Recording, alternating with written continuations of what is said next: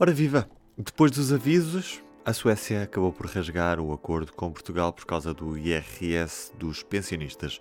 Na prática, Portugal não tinha ratificado as alterações à convenção que tinha sido negociada em 2019. Como Estocolmo ficou descontente com o impasse, resolveu rasgar o acordo e a partir de agora vai tributar os pensionistas que vivem em Portugal e que estavam isentos de IRS. Comigo ao telefone, o jornalista Pedro Crisóstomo. Alô. Que diferente é este entre a Suécia e Portugal por causa do IRS dos pensionistas? É um diferente que já tem alguns anos e que não é um exclusivo da, da Suécia.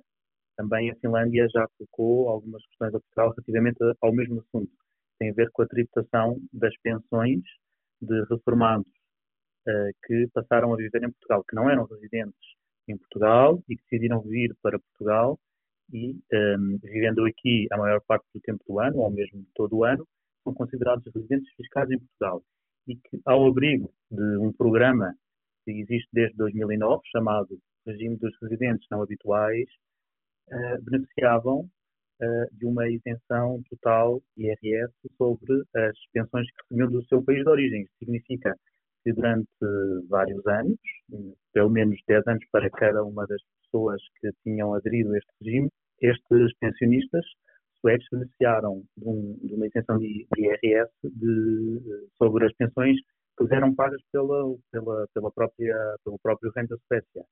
Um, e isto, uh, a partir de, nos últimos anos, uh, não logo em 2009, mas uh, nos anos que seguiram, com o, o crescimento de, de, do número de pessoas aderentes a este programa português, a Suécia, tal como a Finlândia, começaram a ficar incomodados com o facto de haver pensionistas seus um, uh, a beneficiarem de uma isenção de IRS uh, num outro país, neste caso Portugal, e foram colocando questões uh, a Portugal para renegociarem uma convenções fiscais que estavam na origem desta, deste diferendo. Ou melhor, Portugal tinha com a Suécia e também com a Finlândia assinado convenções fiscais já com vários anos, no caso da Finlândia com cerca de 50 anos e no caso da, da, da Suécia uma convenção que tinha neste momento 20 anos, um, que definiam as regras específicas para evitar casos de dupla tributação de contribuintes e evitar também o contrário, isto é, que contribuintes não ficassem numa espécie de terreno neutro em que não eram tributados nem num Estado nem no outro o que é que aconteceu a partir de 2009? Houve uma espécie de colisão entre estas regras e as regras que resultam do próprio programa português dos residentes não habituais. Vamos ao caso da Suécia. A Convenção Fiscal estabelecia que as pensões pagas a um residente num determinado Estado, seja Portugal ou Suécia, só poderiam ser tributadas nesse Estado. Ora, isso significava, uh, no caso dos pensionistas suecos que as pensões que eram pagas, independentemente de quem as pagava, um, só seriam tributadas aqui em Portugal, porque esses contribuintes são residentes neste território. E, e, portanto, por causa dessa norma, só Portugal poderia tributar essas pensões e, ao mesmo tempo, a Suécia, portanto, não ficava impedida de o fazer e, ao mesmo tempo, Portugal estava-lhes a conceder uma isenção, que significava que estes pensionistas não pagavam IRS nem em Portugal, nem na Suécia. E, no fundo, o diferendo nasce daí. Depois a Suécia quis uh, fazer esta, esta alteração, esta convenção fiscal. Uh, e porquê que Portugal não retificou este acordo? Porquê que até hoje ainda não o tinha feito? Portugal, ou melhor, o governo português nunca explicou exatamente porque é que decidiu não ratificar uh, uma emenda a esta convenção fiscal. O que aconteceu foi que, perante este problema, uh, a Suécia convenceu Portugal a fazer uma emenda a esta convenção, no fundo, para ganhar margem de tributação e, e, e poder uh, aplicar IRS sobre os, os, rendimentos destes pensionistas que estão a viver em Portugal.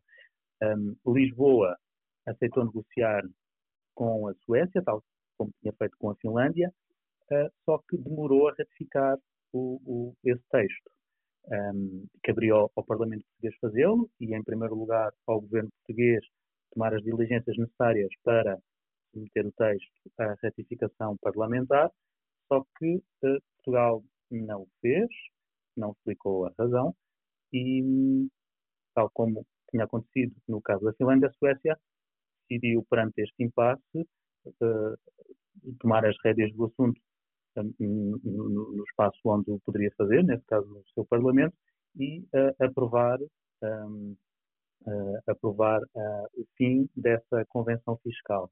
E fê-lo, entretanto, em, em 2021, depois de, de, assumir publicamente que o iria fazer, e, e, e essa, no fundo, o desfecho um, vem, vem neste momento porque a, a convenção cessa neste momento e a partir de 2022, portanto desde 1 de janeiro, uh, as pensões uh, recebidas pelos, uh, pelos reformados suecos que vivem em Portugal são tributadas pelo, pelo Reino da Suécia. Uhum. Portugal já reagiu a esta postura da Suécia ou nem por isso? Portugal não, não foi tomando posição, mesmo a própria nota é um, é um aviso seco de que a Convenção deixa de se aplicar. Uh, Portugal não tem feito muitos comentários tal como no caso da Finlândia, não tenho feito muitos comentários um, a, estas, a esta, às posições do, do, dos outros parceiros europeus. Na prática, a partir de agora, Portugal deixa de ser um paraíso fiscal para os suecos na idade da reforma. Posto isto, obrigado Pedro Crisóstomo. Bom trabalho, um abraço. Vamos aos destaques do dia de hoje no público. Nesta quarta-feira estamos muito atentos às audições do Presidente da República e sobre a obesidade. Na secção de ciência lançamos a pergunta: e se os refrigerantes tivessem avisos com imagens como aqueles que os maços de tabaco têm? Uma experiência de laboratório que simulou o ambiente de um supermercado revela que os alertas em embalagens de medidas açucaradas podem reduzir em 17% as compras deste produto pelos pais. Eu sou o Ruben Martins do P24, é tudo por hoje. Até amanhã. O público fica no ouvido.